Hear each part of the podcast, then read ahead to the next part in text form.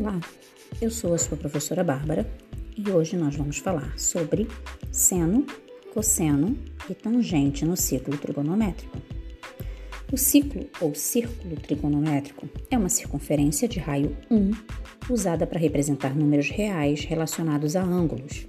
Sendo assim, cada ponto dessa circunferência está relacionado a um número real, que por sua vez representa um ângulo. Assim, é possível representar também valores de seno e cosseno. A ideia de volta.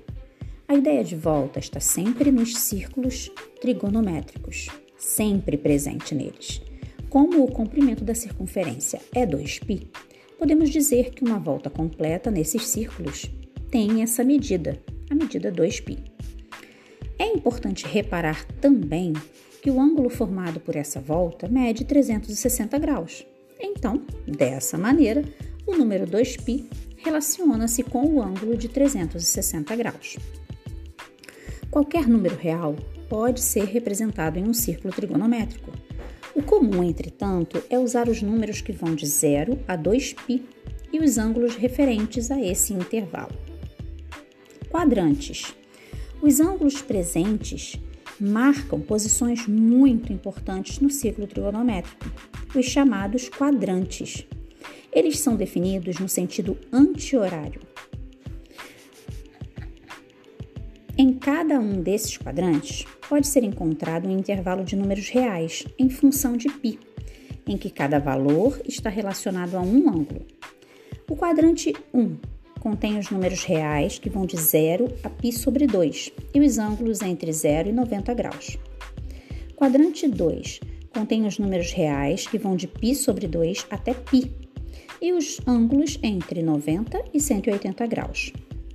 Quadrante 3 contém os números reais que vão de π até 3π sobre 2 e os ângulos entre 180 graus e 270 graus. Quadrante 4 contém os números reais que vão de 3π sobre 2 até 2π e os ângulos entre 270 graus e 360 graus. Razão seno e razão cosseno.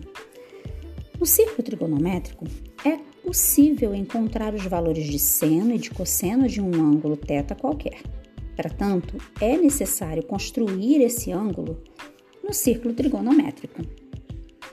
Lembre, o eixo que você conhece como eixo X será o eixo do seno e do cosseno, e o eixo que você conhece como eixo Y será o eixo do seno, ok? Então, repetindo, o eixo que você conhece no plano cartesiano como eixo X, na referência do, do, plano, do ciclo trigonométrico, o eixo X passa a ser eixo do cosseno, tá bom?